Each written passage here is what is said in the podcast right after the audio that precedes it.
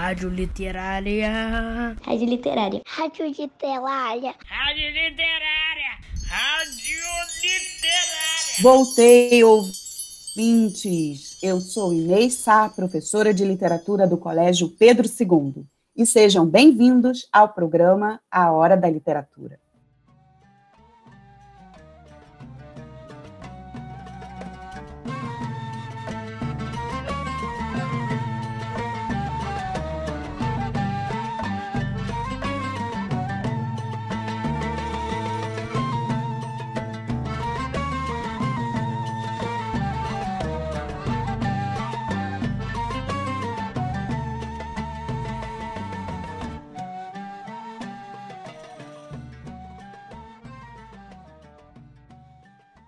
Na série de entrevistas com os personagens da história Aladim, a Lâmpada Maravilhosa, que está no livro As Mil e Uma Noites, não poderíamos de deixar de conversar com ele, o protagonista dessa história, Aladim.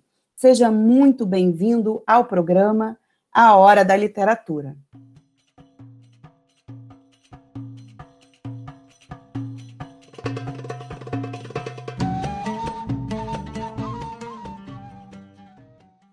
Aladim, a turma 203 está muito curiosa e gostaria de saber qual foi a sua sensação quando viu o gênio pela primeira vez. Ah, fiquei muito feliz, né? Porque não estava esperando o gênio, fiquei impactado. Foi muito legal. Eu posso imaginar a sua alegria. Então, agora, Aladim, conte para os nossos nossos ouvintes por que você não levou a lâmpada quando foi viajar a trabalho? Eu estava ocupado, que eu tinha, eu tinha trabalho, eu estava eu tava ocupado, eu estava estressado e aí eu acabei esquecendo ela. Aladim, se você pudesse voltar no tempo, quais seriam os seus três desejos para o gênio? Ficar com a minha princesa para sempre, ter um tapete mágico, o bem maior para todos.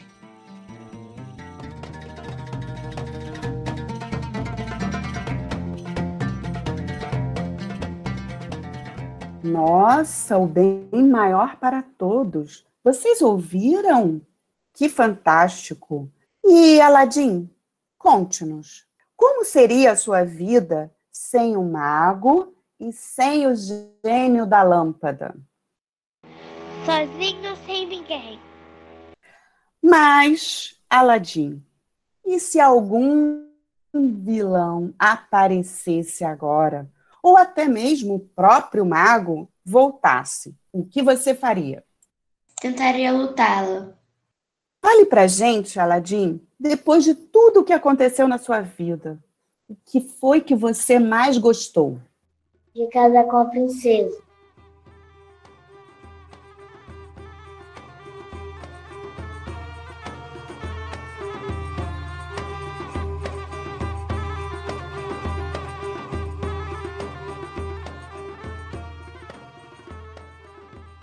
Cara Aladim, como estão as coisas no seu castelo?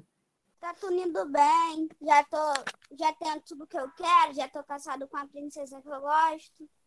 E para terminar a nossa entrevista, fale para os ouvintes da Rádio Literária.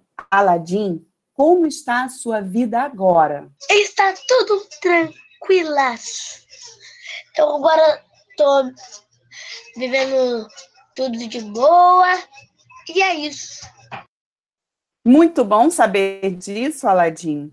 Queremos muito agradecer a sua presença e por ter respondido todas as perguntas da turma 203. Então, vamos agradecer, dando uma salva de palmas para o Aladim.